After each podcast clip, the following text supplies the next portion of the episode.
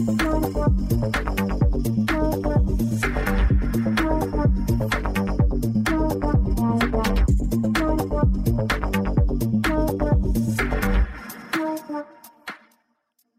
to another episode of Devs on Tape. Today I have a very interesting guest again from Kscope and Aurora next to Denver in Colorado. So, in the vast realm of Oracle technologies, a true luminary emerges, a seasoned professional with an extraordinary journey. Starting with Oracle RDBMS 5 in distant past, the visionary has earned the experience in crafting remarkable applications for end users. For over 15 years, he, uh, uh, his unwavering focus has centered on Oracle Application Express, shortly APEX, transforming the landscape of software development. Within ODTUG, his dedication knows no bounds. As he esteemed Apex content lead for Kscope 14 and 5, uh, 15, he sculpted unforgettable experiences for attendees, attendees, ensuring they delved into the depths of Apex. Presently, he stands as a revered member of the board of directors, steering the Oracle community towards new horizons. His contributions has not gone unnoticed, earning him a constellation of accolades. In June 2009, he became an Oracle ace for the first time, a testament for his exceptional ex expertise. By August 2010, his ascent had continued and he ascended. I never do that in the first try, right? As he ascended to the esteemed rank of an Oracle Ace director. In June 2019, he was anointed to Oracle Groundbreaker uh, Ambassador, further solidifying his influential role in the Oracle realm.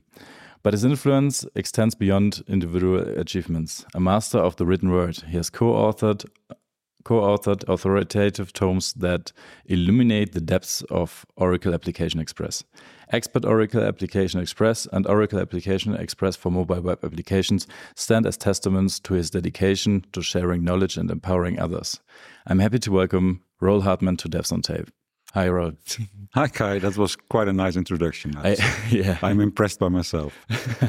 awesome. So, as usual, I'm not doing it on the first take, but um, yeah, there will be no second today, right? No, there's no time because we're too busy here. Exactly. I hope uh, it was quite quite on point what I, I uh, got here. So, like, um, you're an ACE director right now. Yeah, I'm an ACE director since since 2010 that's what you said yeah, yeah. august 2010 yeah. so is it real that you uh, is it correct that you uh, entered the ace program in 2009 and you just one year later you became an ace director um, yes i guess wow. so yeah there was no ace associated at the time so there were only only yeah. two levels but it's quite a uh, quite a accomplishment to get to ace director like one step up in one year right Yes, but I think I, I was already qualifying for ACE director a little bit earlier. So okay. it's just like a one year step up. Mm-hmm. Um, so that's uh, it didn't feel like that. Mm-hmm. So I was already doing presentations, etc. Since I don't know years before that. Oh, awesome! Yeah, that, that that was my impression when I first met you. I, I think it was like eight or nine years ago, uh, right when I started my career in Oracle Apex. I saw you at conferences, and I mm -hmm. was mm-hmm. just guessing he might don't have a real home because he's just traveling around the world and speaking at conferences, contributing to all over the world communities. So uh, you're very often on the move, right? That's what a lot of people say. Hey, where where are you going next? Yeah, exactly. So it might feel that way. Um, but that's also an aspect that I really, really like. Mm-hmm. So I'm um, self-employed, and that gives me op- the, the, opportunity and the freedom to do mm-hmm. more or less whatever I like, uh, within certain limitations, of course. Mm-hmm. So, and that was also the main reason to become independent. So I was working with a, a regular software company earlier. Um, and I was already able to deliver presentations here and there but I also got the feeling that, that it was limited because always the company always asked uh, what's in it for us? Mm-hmm. and that sounds very familiar of course. Um, and i was a little bit tired of that because there is no direct revenue of doing presentations. Yeah. And no financial revenue. Um, not i would say no direct but there is an indirect one but that takes time. Uh, pe- people know it is like creating a brand. So yourself is a brand. It's not that it's the goal but that just happens. Yeah. And people can find you. So I, since I became uh, self-employed 12 years ago, something like that, I never had to look for work, for instance. People mm -hmm. just contacted me and say, Hey, I know you, I've seen your blogs, I've seen you presenting. We've got a problem. Can you help us to solve it? Mm -hmm. And those projects you're doing as a self employed, um, usually in the area where you're living. So you're from Netherlands, right? Mm -hmm. Right. So are you working in Germany, Netherlands, or is it uh, across the globe? No, I'm only working in mostly of the time I'm working in Netherlands. So since two, three years, I got a German-based uh, customer, mm -hmm. but the um, before that, it was always in the Netherlands. Okay, because you don't get offers from overseas, or I yeah, I did some very small things for someone in Taiwan and someone in the US, but it's complicated for, for, for especially tax-wise and those kind of things. Mm -hmm. So mm-hmm. it's if we keep it in the European Union, it's everything easier, is easier. Yeah. Correct. So yeah, you're you're traveling around, being on conferences, and you're contributing to ODTUG. Yeah, like you're in the even on the board of directors. So this sounds like much much things to do, many things to do. It is. So I've been in the board of directors since five years. So mm -hmm. the term is six years. Um, so two three years terms nowadays. Um, and um, so we have to have um, uh, you have to be elected and those kind of things. So the question is, why would you do something like that? Don't you have a user group at home? Yeah, exactly. Yeah, uh, we have a user group at home, uh, but that's not. It's of course it's it's in the Netherlands, smaller. Mm -hmm. um, they have less activities. And the first time I was at Kscope was in New Orleans in I don't know 2008 or something mm -hmm. like that, and I was immediately hooked. Yeah. Because the, the the sheer size of the conference, it was larger than um, I was uh, uh, not what I was, expecting, but was larger than was used of in the Netherlands, for mm-hmm. instance, mm -hmm. and um, maybe not larger than DOAG, but I didn't had it yeah. DOAG at that moment in time. But it has exactly the same, the correct size of people. Um, so you can meet everyone. Yeah. So and all the experts are here. Mm -hmm. So I was sitting in the pool with Tom Kyte, for instance, yeah. at that time. So and then Steven Feuerstein and all those uh, big names, uh, they attended Kscope, and and everyone was very approachable. So you can meet them during breakfast or, or lunch or dinner or in the hallway or or in the pool or whatever you wherever you are, and everyone was approachable and friendly, and that just say, hey, this is the place where I want to be. Yeah. So I miss only missed one Kscope in all those years. So you were attendee, right? You're not presenter at that time, or did you the, start? The first time I was on uh, only an attendee. Okay. Mm -hmm. And I remember showing something. Some we had a pretty neat solution at that moment in time, which enabled drag and drop stuff in Apex. Mm -hmm. And uh, so I showed that at to the Apex development team members at that time. Uh, David Peake was one of them, and uh, and Joel Kallman was was there as well, and a couple of other ones. And um, so I showed them that this is what I created, and they were amazed. Said, "Hey, can you do that in Apex?" Mm-hmm. So they were surprised yeah. that you could do that in their product. Yeah. I said, "Yeah," and so the, and then I listened to the presentations, and I said, "And the presentation pretty good, but I'm I won't I won't I can do that too." Yeah. I would say I could do it better, but yeah. So some aspects you would change, right? So you had ideas to do it better. Yeah. So so the solution that I uh, shown there, I just turned that into a presentation because apparently it was something special. Sure. Yeah. yeah so I didn't think it was very special beforehand, but other people did, mm -hmm. and that's that's yeah, a lot of times if people don't uh, want to go want to present yeah because uh, they say i think it's scary to present or I, uh, I but one of the other reasons usually what i'm doing is not that special mm. and that's totally wrong yeah because there's always people in the audience that are surprised by the solutions or the ideas that you're presenting, even because for you they're quite normal. Yeah. But they are special for other people. And I think this is the role um, that the, um, the the voters or the reviewer of abstract, uh, the abstract submission, the call for paper is doing. Right?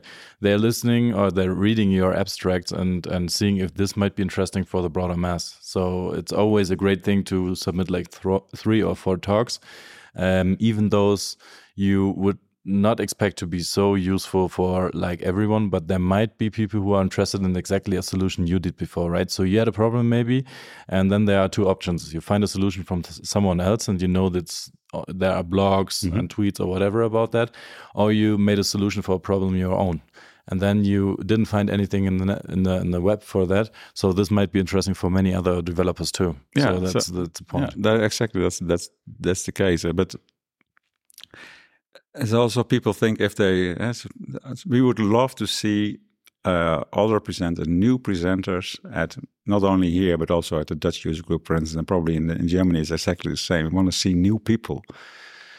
Um, how do you get them to present? So uh, if you, one of the things is people might think if I, I can only submit a presentation if I just have, uh, if I already have it ready. So mm-hmm. uh, all the slides should be there, the demo should be there, etc. Mm-hmm. That's not the way I'm doing it. No, never, never. so what I, usually what I'm saying, hey, this is a nice subject. So I come up with a title and I come up with a, a short description and saying, hey, this is my this is my submission, and then yeah. then they accept it, and then I say, oh, and now I have to deliver as well. Yeah, this is a motivation to learn, right? To, exactly. To that's, that's, the way I use. Uh, also, there was one. I did a presentation a couple of years about Docker. Mm-hmm. So my idea said, "This is a cool technology. I want to know more about it, but I don't have the time or, have, or no specific good reason to do so. Mm-hmm. So, but I submitted an abstract, Docker for Dummies, and with a yeah. story in there, and then got accepted. And then I said, "Okay, now I have to dive into this technology, and it's yeah. an opportunity to learn." And that's great. I remember those talks. I saw them a couple of times because you um, are attending so many different conferences, and you don't have to uh, invent the, in the uh, reinvent the wheel every single conference, right? So you have like a repertoire of, of current current uh, yeah. presentations and then you yeah absolutely yeah. it's just a matter of reuse recycle yeah sure of course there are always uh, new attendees on conferences who likes to have you speech uh, uh, speak about this topic. And at least uh, if you are um, presenting the same presentation for a couple of times, it's get, getting even better, right? Yeah, there's so I did this morning did a presentation. I don't know exactly how often I've did it done it, mm -hmm. but I think maybe ten times now. Yeah. Um, but it's it's it's always a different hook. It's not like it's totally scripted. They're not always the same because there's always reaction from the audience and asking questions and those kind of things. So there's always a little bit different the first time is always the the, the hardest one, and then it's brand new, and then you get into a certain flow, and, um, and delivering those kind of things is uh, is is is better. And you don't submit it for the same conference twice. That's not yeah. what I'm doing, but just it's like uh, there's a whole year of conferences, sure. mm -hmm. and every conference I'm just submitting the same presentation, presentations, and now and then you have to come up with a new one. So I got some new ones I got two new ones that was which is just a title and a short description. Yeah. But I have to create them because I have to deliver them in the in the fall, at least I think in Croatia. So oh yeah, for for for um, it is not in Zagreb; it's the other one, right? Yeah, on this island. on yeah. the island. Yeah, this is a great conference. I was thinking of that again, uh, also. But um, yeah, let's let's um, take a step back. So you were starting to present, right? and then you present even more and more. And how does this journey proceed? So you're ended as a board of director member.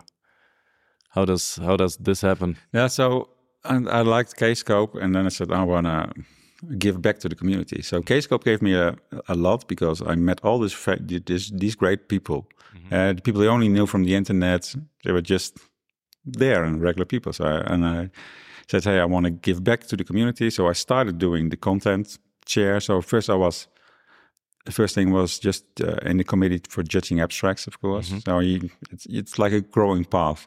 So you're going to the abstract selection committee. Then I was content chair.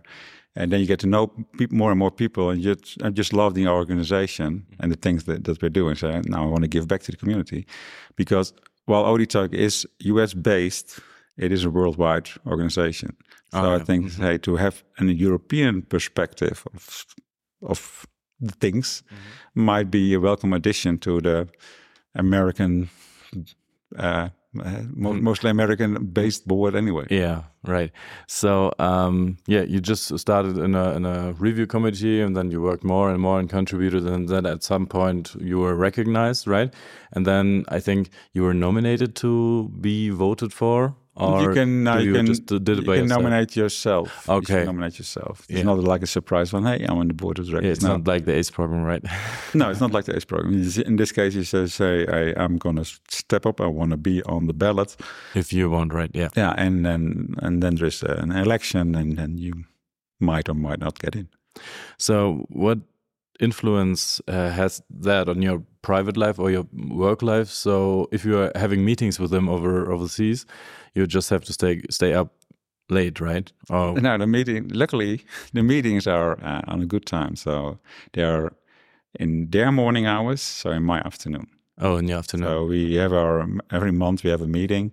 Um, like a regular. The regular meetings is always in on the Friday or Saturday afternoon in in our time, in our time zone. So early, like depends on where the other people are located. If they're on east and west coast, um, it's somewhere between seven and nine every year. Oh yeah. So um, yeah, you're planning to to extend your stay in the board of directors. You, you said there is a period of six years yeah, when you there's, were. there's a term limit. So my limit ends next year. Oh, So seven. only one year left. can you can you come back in the next years? Yes, you can come back. There has to be. I have, I have to check the bylaws that says how many years Oh, will be in okay. between. There's a strict rule. Yeah, for there that. are strict rules. Okay, so there might be a, uh, a place for you, right? Yeah, but also I would like to give other people the opportunity to of course. Yeah. to to, uh, to bring their take and their experience to the board of directors as well. Yeah, th- that's that's nice. So, um, speaking of the conferences, so uh, you're very active in ODTUG. I know you are very active on other conferences as a presenter. What is your favorite pr- uh, uh, conference besides KScope? Okay, I cannot pick that one. Um, I think it is maybe might be Croatia. The the island one. The island one, yeah. Because uh, we are, it looks like we're on island here as well, right? Yeah, It's like a big resort in the middle of nothing. Exactly. We can see the mountains far away. We can see the airport, but and we can see Denver downtown. But Denver is like half an hour from here. Yeah, by by car. Yeah, By car. one and a half hours by bus. So our listeners might have heard about that in a in a in a in an earlier episode of Devs on Tape. So uh, we were commuting through Denver with with uh, by bus, There's like a train as well, by the way. There's a train, yeah, we took that too, but it takes even longer to get along that. Yeah. So, um, yeah, that means that the next Kscope is the last Kscope in your uh, current period in the board of directors. And um, it will be in Nashville, as I Yes, heard. it will be Nashville. And it will be in July for the first time, I think. Correct. All right. So let's take another very big step back. So I would like to know more about your career. Um, you, you said already that you um, getting into self-employment, but was uh, you you developed software before? So how did you come into the software development at, Uh, all, at all? Like at first all. beginning? The first beginning, I studied informatics. Okay. that's- I can't do anything else apparently. so I studied informatics. So I'm a uh, master of science in informatics. Mhm. Um, and then the first thing I had to do civil service in Netherlands. That back then, not Mhm. anymore. And luckily, it was uh, I could do some work and related to IT um, uh, during civil service. And then I worked for a software company, um, mostly at Philips. Mhm, yeah. Um, did a couple of projects over there, and after five or seven years, I, I think it was five years, I switched to another software company, which was based in The Hague at that moment in time. Stayed there for 17 years or something like that, 12, a long time at So, least. so what what programming languages did you use before? Obviously not Apex or HTML-DB. It was like started web development or was client side or COBOL, there, was, there was, Haskell. so I'm that old. There was no web development. oh, there was no web at all, right? There no- no, I don't. Um, there probably was some kind of web, but what? uh, So I did start with Oracle stuff pretty early. So Forms 2.3, and that's when I started with, and it's Oracle Case and Oracle Case Dictionary, something like that. So there was a case tool back in the old days, which has a similar reference to what Apex did. So you could define the functionality and then press the button, wait for a long time, and then it would generate code. Oh, okay.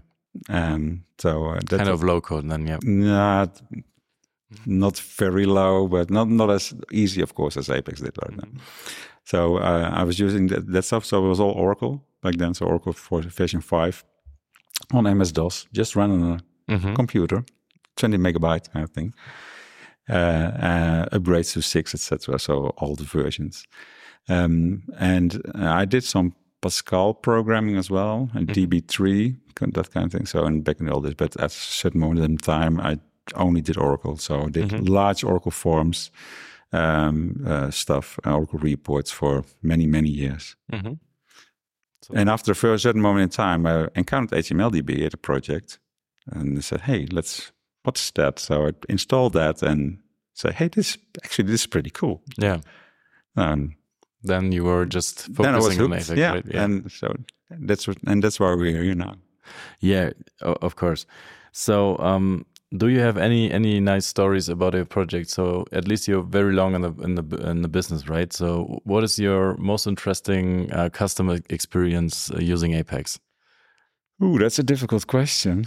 Most, but so yeah, of of course, the, what you're doing right now, the current one, is the most technically challenging thing. The most, uh, yeah, that, that's the most features. Um, there are some other ones that I cannot talk about because it's for Ministry of Defense. So oh, okay. Mm -hmm. In the Netherlands. In the Netherlands. Yeah. So I don't exactly allow, know how much I can tell. So I'm on the say on the safe side. I won't tell anything. Yeah, of course, sure. Mm. Uh, and the current one right, right, now, for instance, is working for a German customer. Mm -hmm. In the pharmaceutical industry. So, what we're doing right now is um, creating software to support pharmaceutical organizations in drugs trial. And the main issue with drugs trials is they run all over the world. Mm-hmm. And every country has their own rules regarding, but hey, what should happen when something is wrong with the drug? So someone gets an adverse reaction, so hey, you're taking a drug as a, in a test and your nose started bleeding, mm-hmm. which is, was not expected. And then that should be reported to uh, to whoever's in charge. So, so the the and the patient is reporting that to a doctor. No, the, the doctor? the doctor is reporting that. So, yeah. So right. of course the patient has to report it to the doctor first, otherwise the doctor doesn't know. Yeah. But the doctor will report that to to that first mm -hmm. to their own organization, but then it has to bubble up.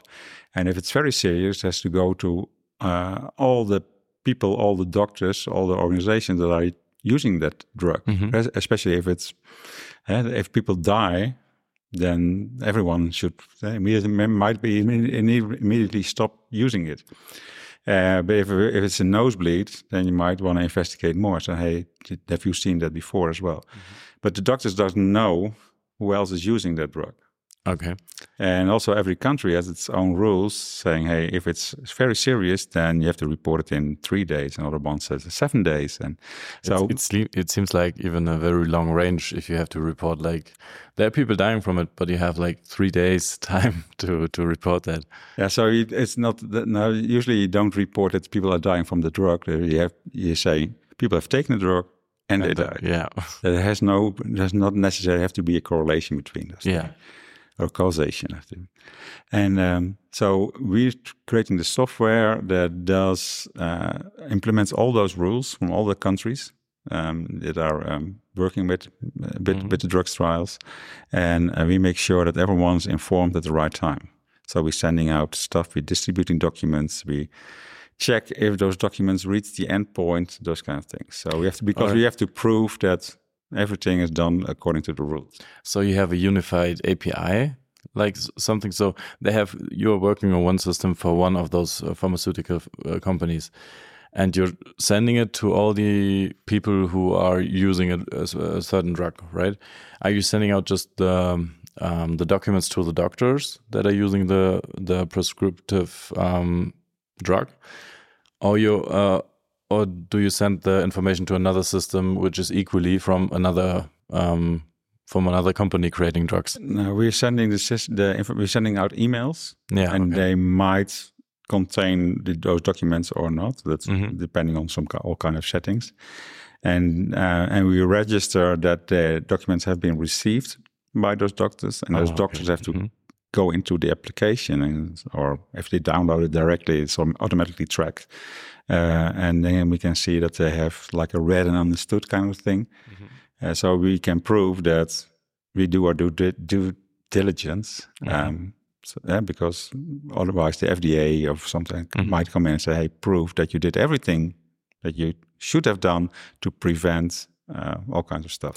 So I, I think um, I attended this talk um, in Oslo where you're talking about that. So uh, I was interested in how do you detect uh, if a um, doctor was reading the email, right? So we had this kind of that pixel thing on the page. So if it's loaded, then uh, there will be yeah a call to a web server like receiving an image to be shown in the, in the in the in the email, and then your server recognizes that this client from this email is uh, fetching this image, and then you can track it.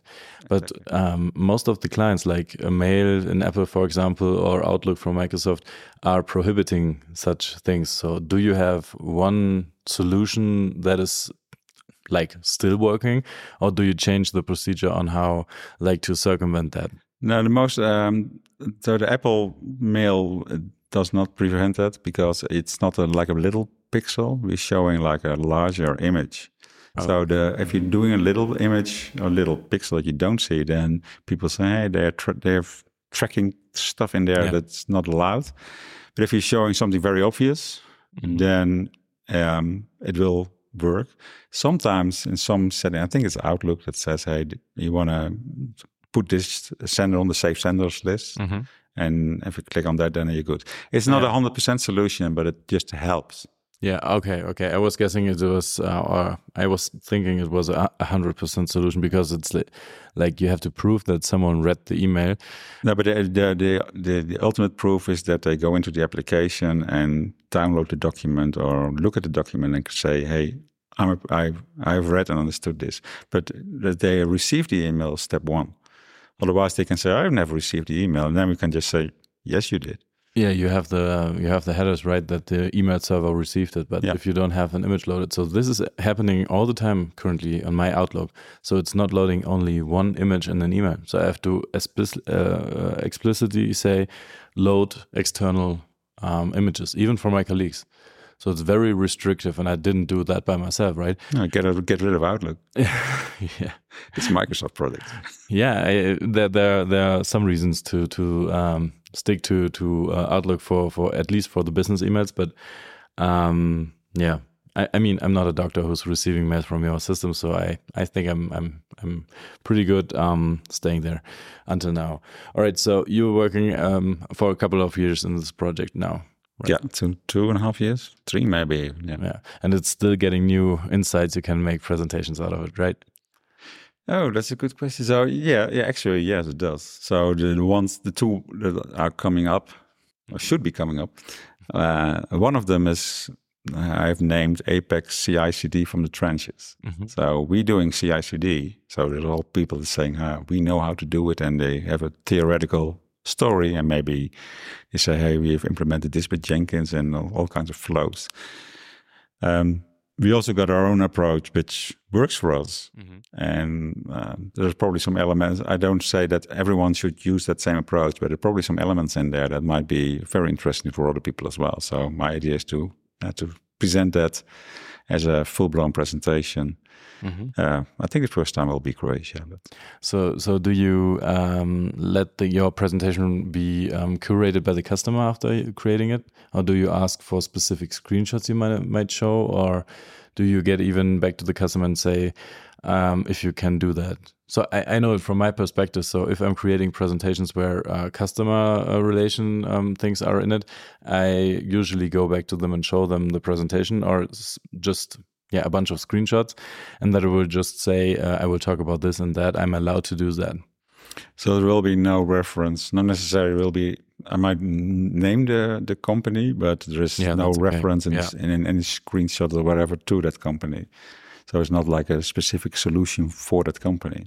It's just like little bits and bytes that we have implemented for them, but it can easily be reused for other ones. So I don't f- think I need to f- f- find approval, but maybe maybe I should, but yeah, I, I mean, if you're depending talking, on the con- depends on the customer, of course. that that was exactly my my um, my thinking that as you were talking about the technique you're using to we have to call it track the the the users that are reading mails. Uh, there are a lot of people who are very very against exactly such such a thing right? Because even if there are doctors and that's uh, that's something they have to do they have to receive the emails they have to track that uh, is it is not in their mind to be tracked automatically right um, that might there, there might be some controversial about that. Yeah, that might be Exactly, and, and if you if you bring this discussion in the context with the customer who's uh, asking you to do such a practice, there might be some some backslash. Yeah, but we don't want to do it secretly. So if, if the customer say, Exactly, say how, do, how does that work, and we can explain them because Yeah. there's no say, hey, you're secretly trying to track what I'm doing. And it's not a secret because Yeah. we can tell you. I mean, um, there will be not the the doctors. There will not be the uh, customer itself, like the pharmacy company who's uh, who's having the problem. If you're having a talk and there's a very strict, I call them German guy who's sitting there saying, "So this is GDPR. Um, you cannot track them. This is not allowed." Um, and there are people just yeah standing up for the rights for like data protection and for anonymity and no tracking things and that this might be a backlash right Yeah, it could be, but probably those persons, so those people have um, Outlook installed and with all the privacy settings to a maximum. So Yeah. they they will not get that experience then. yeah okay they have to click on a link and manually You um, have to, accept you have that to uh, allow this, like I say, add it to the safe senders list, yeah and then you then could. it works Yeah. Great. Okay this is a point in time in the podcast i want to uh, switch over to the categories. So we have usually three categories i'm asking you questions from. The first is hypothetically uh, in private and consumption. There are many words in there. I might chew down today but um, yeah let's start with the hypothetical uh, category. So um, if you could undo uh, one technological trend in the past what would it be? Ooh, that's a difficult one. The technology trend that I despise: advertisements. advertisements at all Advertisement, or- spamming email spams, those kind of advertisements. So I wanna, I don't, I wanna have a clean inbox in my in my uh, email, um, which is not polluted by stuff I don't want. All right, and also advertisements on on websites.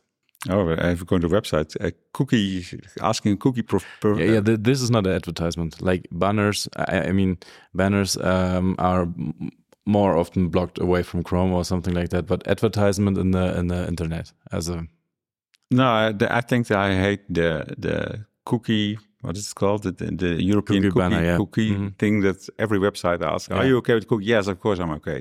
So no reject one. all or accept all. Yeah, or- so that's that's the most stupid thing that's ever been implemented. Yeah. Okay. That's that's a great uh, um, answer.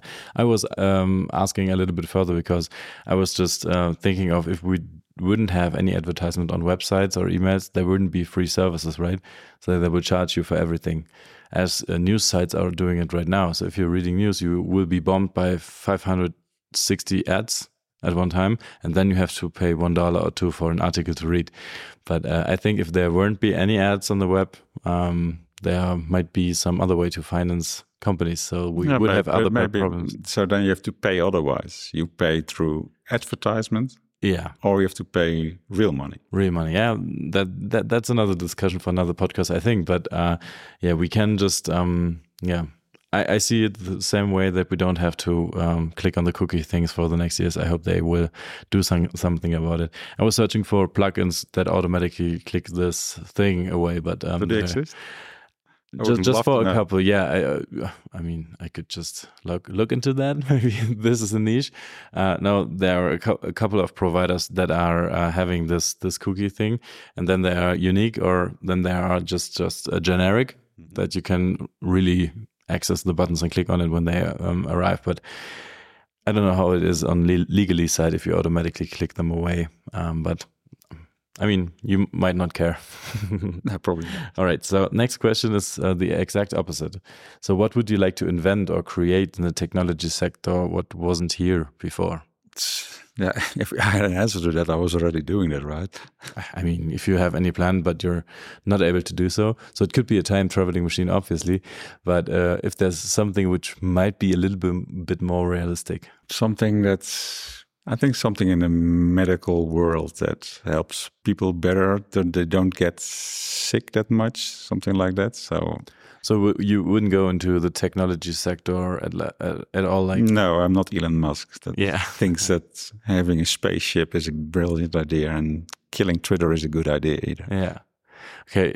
Yeah. I mean, uh, it could be some software which which is also having uh, people um, with the medical uh, situation. Yeah, right? yeah, that could be uh, anything. Could be drugs related or software related. Something that helps patients or helps people preventing from becoming a patient. Even. So maybe the people stay healthy, don't and do more exercising, um, so they don't get sick. Yeah, that's a great point. Um, next question, H hypothetically again, what do you estimate your working day, your daily life would change in the next ten years? Um, the next 10 years, I'll retire, hopefully. Mm -hmm. So somewhere in those next ten years. Um, so that's that's what I'm. That's the plan, actually. And and what's happening when you retire? So I'm, I'm just imagining a Dutch guy sitting in the garden with all the little, I don't know how how do you call it, the garden gnomes maybe, or just being totally chilled, sitting at the beach, eating flour. so tell me, uh, how how are you? Uh, yeah, what vision have you? Do you have from the retirement then? No, I think I'll. It'll probably be like a slow retirement. So mm-hmm. just mm -hmm. not from one day to another, from doing all kinds of yeah, stuff sure. to doing nothing. Just doing the things that I really like to do maybe sit in the garden, walk the dog, uh, visit cities, mm-hmm. just relax, read. Maybe some, still some technical stuff. Maybe there are more people in the IT industry, also in the Oracle IT industry, that say that they are retiring, but they never did. They, they never really do. They're still there. They're still on Twitter. They still now and then do a little presentation somewhere. Yeah. It's apparently it's very hard to retire completely. I just talked the other day to a guy who was like uh, retiring so I'm not in. I'm not um, unveiling his name right now because I don't know uh, the order of the publishing of, of the Devs on Tape episode. But uh, he was retiring for a couple of months, I think, and he, it was too boring. He went back to development. Yes, Just, maybe that happened. I don't know. Maybe it could be. So moving to California, sitting on the beach each and every day, and then after a certain amount of time uh, no this is too boring i'm coming back so and if i just imagine that you will not travel around all over the year so maybe you can just estimate um, how much days uh, in the year like 365 days are you not at home um, rough estimation i would say four days a month all right. Okay. Four days a month for just yeah. average. Mm -hmm. So yeah, now we are here for a week. And July uh, we're on holiday, so I'm not at home, but it doesn't count. It's not yeah. September we have Cloud World, so that's another week. And oh yeah, I have to do a Nordic Apex tour as well, which is another week. So yeah, yeah that's and then there will be Croatia, Croatia, Croatia. and DOAG, but I'm not mm. planning to go to the DOAG uh, conference. UKOUG, Mm -hmm. I'm not sure about it. And then there are like planning sessions for the next Kscope, I guess. I don't know how how early they begin. And you, uh, I saw that um, they used to, or you are used to, uh, meet to the uh, in the location the Kscope will be. So you're going to be on on the spot there at least one time, I guess, more yeah. than one time, yeah. right? No, no, no. The conference. So we got the board of directors and we got a conference committee. Okay. So and there is some overlap because some of the directors aren't part of the conference committee, but mm -hmm. who, the, who which, uh, whether I'm one of those, I, I, we don't know. We haven't decided yet.